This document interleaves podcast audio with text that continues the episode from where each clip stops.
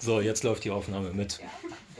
Also deswegen ähm, habe ich mich entschieden, heute mit euch äh, zu Anfang einen Blick zu werfen auf Lukas Spiel mit dem Feuer. Also äh, inwieweit, wo und auf welche Weise ähm, setzt sich Lukas in seinem Evangelium und in der Apostelgeschichte mit diesem Motiv des Feuers auseinander. Und ähm, hier fängt das Ganze an. Das ist äh, in Lukas Kapitel 3. Ich lese die Stelle mal vor. Das Volk war voll Erwartung. Und alle fragten sich, ob Johannes etwa der Messias sei. Salia fragt sich das auch. Doch Johannes erklärte vor allen, ich taufe euch mit Wasser, aber es kommt einer, der stärker ist als ich. Ich bin es nicht einmal wert, ihm die Riemen seiner Manda Sandalen zu lösen. Er wird euch mit dem Heiligen Geist und mit Feuer taufen, da haben wir es. Er hat die Worfschaufel in der Hand, um die Spreu vom Weizen zu trennen. Den Weizen wird er in die Scheune bringen, die Spreu aber wird er in nie erlöschendem Feuer verbrennen. Da taucht ein Begriff auf, der ähm, heute wahrscheinlich nicht mehr so allzu geläufig ist. Worfschaufel. Ähm, man kann sich vorstellen, dass es so ein kleines ähm, Instrument ist, schaufelförmig, äh, das dazu da ist, ähm, das Getreide in die Luft zu werfen. Ihr seht da unten links ein kleines Bild. Ich hoffe, ihr könnt es gut erkennen. Ähm, der Sinn dessen ist, dass ähm, beim Werfen in die Luft der Wind dafür sorgt, dass sich die leichten Teile von den schweren Teilen trennen. Und das Leichte wird quasi weggeweht. Ähm, und so heißt es, die Spreu wird äh, vom Weizen getrennt. Ne? Das äh, findet man ja auch sprichwörtlich im Deutschen wieder. Also auch im deutschen Kulturraum ist das keine fremde, ähm, fremde landwirtschaftliche Technologie, sondern auch hier hat es das schon länger gegeben. Ähm, und äh, im Kulturraum, in dem sich das Lukas-Evangelium abspielt, gibt es so etwas auch. Ähm, und dieses agrarwirtschaftliche ähm, Bild, das wird hier von Johannes dem Täufer genutzt, um zu beschreiben, dass eine Trennung vorgenommen wird. Etwas, das ähm, sich nicht lohnt zu behalten, das sogar verbrannt werden soll, wird getrennt von dem, was kostbar ist, ähm, was wir brauchen, was nahrhaft ist, äh, vom Korn, das zu Brot wahrscheinlich verarbeitet wird. Ähm, hier taucht also dieses Feuermotiv auf. Also die Spreu soll in nie erlöschendem Feuer verbrennen. Und das bringt Johannes in Verbindung mit dem Messias, dem äh, König Israels, der da kommen soll. Und er spricht von seinem Cousin, von Jesus. Hm. Der taucht auch kurz danach auf und äh, lässt sich von Johannes taufen. So. Ähm, die Frage ist, wie verhält es sich mit Jesus selbst? Ne? Äh, bisher haben wir nur Johannes den Täufer gehört. Und hier in Lukas 9 geht es weiter mit dem Feuer. Und auch das lese ich mal vor. Als die Zeit näher rückte, in der Jesus die Erde verlassen und in den Himmel zurückkehren sollte, machte er sich entschlossen auf den Weg nach Jerusalem. Er schickte Boten voraus. Diese kamen in ein Dorf in Samarien und wollten dort eine Unterkunft für ihn besorgen. Aber weil er auf dem Weg nach Jerusalem war, wollte man ihn nicht aufnehmen. Als seine Jünger Jakobus und Johannes das hörten, sagten sie, Herr, sollen wir befehlen, dass Feuer vom Himmel fällt und sie vernichtet? Da wandte sich Jesus zu ihnen um und wies sie streng zurecht. Also hier wird Feuer thematisiert von äh, Jesu Jüngern, von äh, Jakobus und Johannes namentlich. Und Feuer wird von ihnen angesehen als ein Instrument der Vernichtung passt ja auch ein bisschen zu dem Bild, das vorher bemüht wurde. Ne? Also von der Spreu, die in den Flammen verbrennt, verbrannt wird. Hier sollen halt Menschen vernichtet werden. Und zwar, weil die nicht bereit waren, Jesus und seine Leute ähm, aufzunehmen, bei sich ähm, Unterschlupf finden zu lassen. Es ist ganz ironisch, wenn man sich den Text mal genauer ansieht. Ähm, am Anfang wird erwähnt, dass Jesus ähm, bald die Erde verlässt und in den Himmel zurückkehrt. Und äh, die Jünger, äh, ähm, fragen Jesus dann kurz danach, äh, ob sie befehlen sollen, dass Feuer vom Himmel fällt. Also der Ort, an den Jesus ähm, anscheinend zurückkehren wird, was auch immer was genau bedeutet, ähm, ist der Ort, von dem sich die Jünger erhoffen, äh, dass Feuer darunter fällt und ihre ja, Feinde kann man ja gar nicht sagen, aber nicht so gastfreundlichen äh, Leute da vernichtet. Und das scheint nicht ähm, das Feuer zu sein, ähm, das Jesus sich wünscht. Ähm, Gott sei Dank kann man sagen. Ne? Schauen wir mal, ähm, wie es weiterläuft im Lukas-Evangelium. Bisher ist äh, Jesus zum Thema Feuer hier ja noch stumm gewesen, aber die nächste Stelle, die zeigt uns, was er dazu zu sagen hat. Das drei Kapitel später.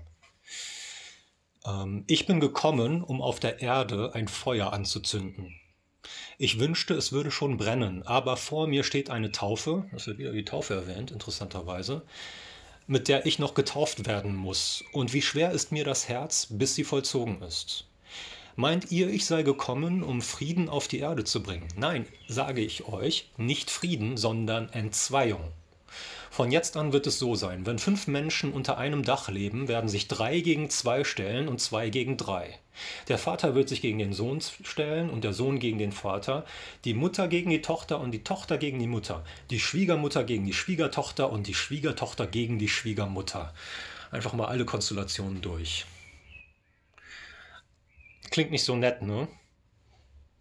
Aber es passt gut zu dem ähm, Anfang vom Lukas-Evangelium ähm, wo ja äh, auch diese Idee von Trennung aufgegriffen wird. Spreu wird getrennt von dem Korn, das wertvoll ist. Und hier ist eine andere Art von Trennung im Vordergrund, äh, die Trennung zwischen Menschen. Irgendwelche menschlichen Verbindungen werden offenbar gekappt. Und das ist etwas, das Jesus bewirkt, nach eigener Aussage.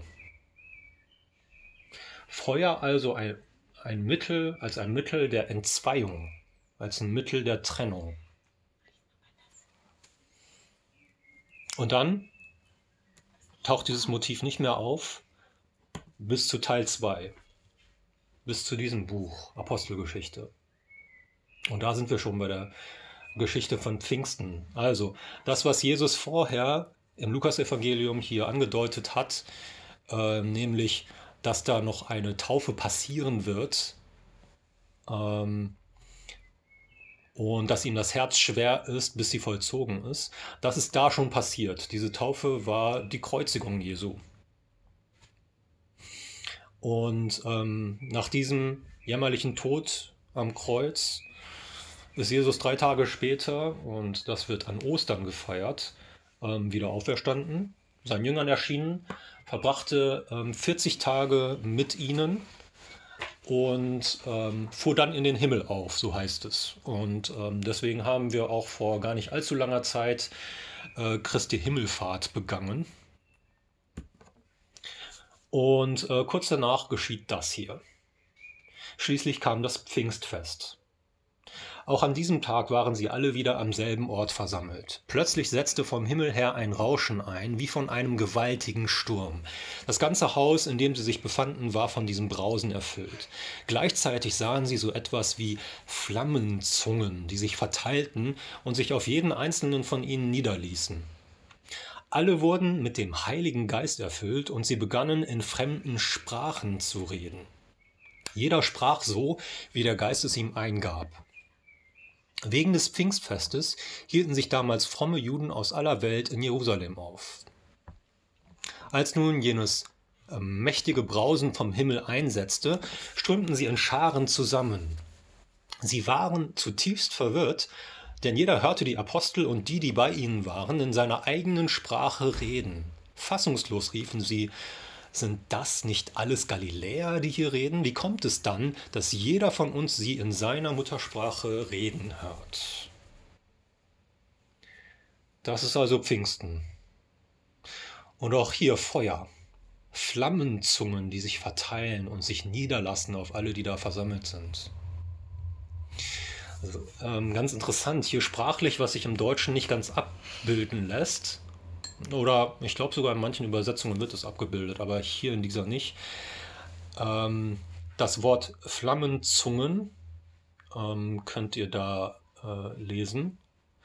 Ähm, das wird kurz danach im Griechischen aufgegriffen. Das Wort, das da nämlich für ähm, Sprachen benutzt wird, also in fremden Sprachen zu reden, steht hier ja.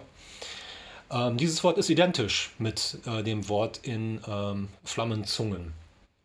Das heißt, ähm, daher leitet sich auch ab äh, dieser christliche Begriff, dass man in äh, Zungen redet, ne? was unter Pfingstlern und äh, CharismatikerInnen sehr, ähm, eine sehr wichtige Rolle spielt. Die Zungenrede, das leitet sich daher äh, von, von dieser Stelle ab. Das heißt, ähm, durch diesen Text, in diesem Text werden die Flammen, wird das Feuer in eine enge Verbindung gebracht mit den Sprachen. Und das finde ich interessant. War doch vorher im Lukasevangelium vor allem davon die Rede, dass das Feuer entzweit und trennt. Und hier auf einmal sprechen die Leute durch die Flammenzungen anscheinend in fremden Zungen.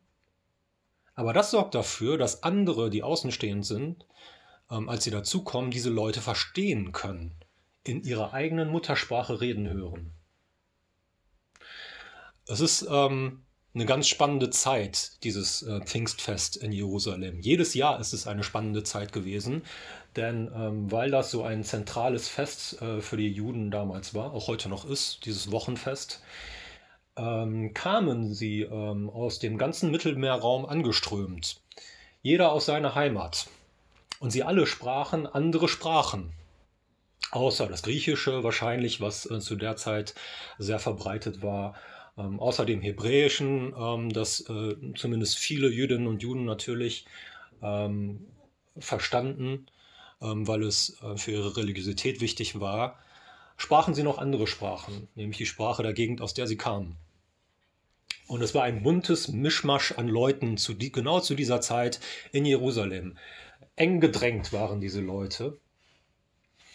Und ähm, es war für sie garantiert eine große Überraschung, und so ist es ja auch hier geschildert, ähm, zu hören, dass Leute, die aus Galiläa waren, aus dieser äh, Provinz, ähm, dass die dann ihre Sprache ähm, beherrschten, ähm, die sie aus, weiß nicht, aus Phrygien äh, angereist kamen und aus äh, diversen anderen Gegenden, ähm, die dann auch in den Folgeversen näher ausgeführt werden. Das ist eine erstaunliche Begebenheit.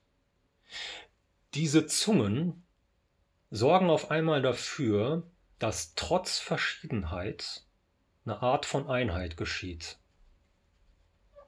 Es wird ähm, über die Grenzen äh, sprachlicher und kultureller Barrieren hinweg eine Verbindung geschaffen.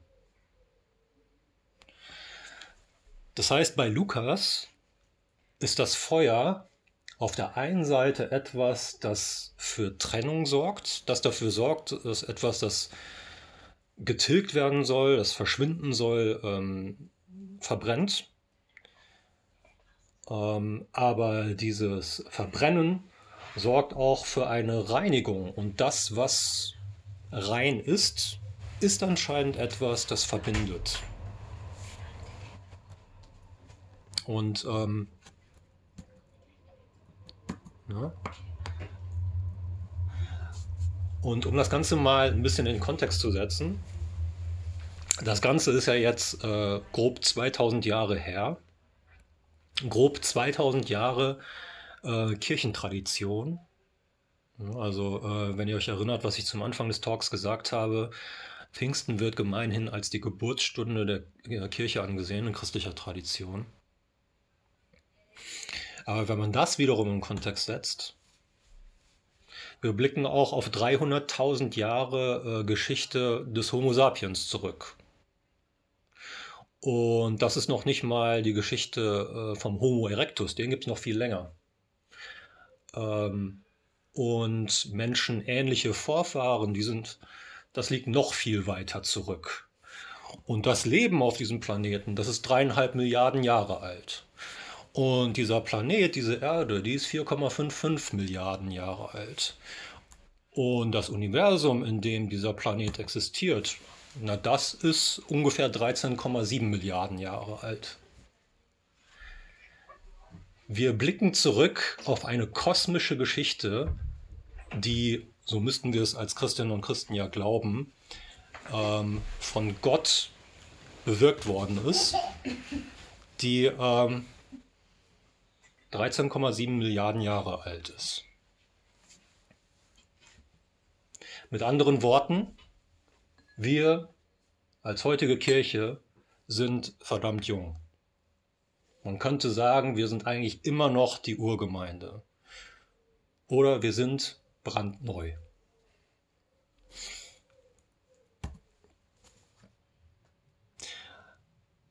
Gott hat dieses Feuer, von dem ich gerade gesprochen habe, im Prinzip eben erst entfacht. Und diese Flammenzungen haben eben erst angefangen zu verbrennen auf der einen Seite und auf der anderen Seite zu verbinden.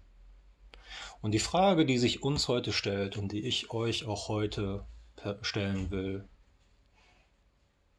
ist, was unsere Flammenzungen heute so treiben. Was machen die? Im Hier und Jetzt. Ähm, was verbrennen diese Flammen jetzt gerade in deinem Leben? Was verbinden diese Flammen jetzt gerade in deinem Leben? Wie ist es um uns bestellt in dieser Situation, in dieser Krisenzeit, in dieser Ausnahmezeit, ähm, in dieser Phase, von der wir alle noch nicht wissen, wie lange sie noch gehen wird, die von diesem Virus bestimmt wird? Schauen wir doch mal anlässlich ähm, des heutigen Pfingstfestes ein bisschen näher hin und fragen wir uns, was treibt, was treibt meine Flammenzunge heute so? Das äh, wäre die Anregung, die ich euch heute gern mitgeben würde. Und ähm, ich habe keine Antwort für euch. Ich glaube, das ist eine Antwort, ähm, die jeder von uns selbst ähm, suchen muss. Aber vielleicht ähm, nutzt ihr das, um miteinander ins Gespräch zu kommen.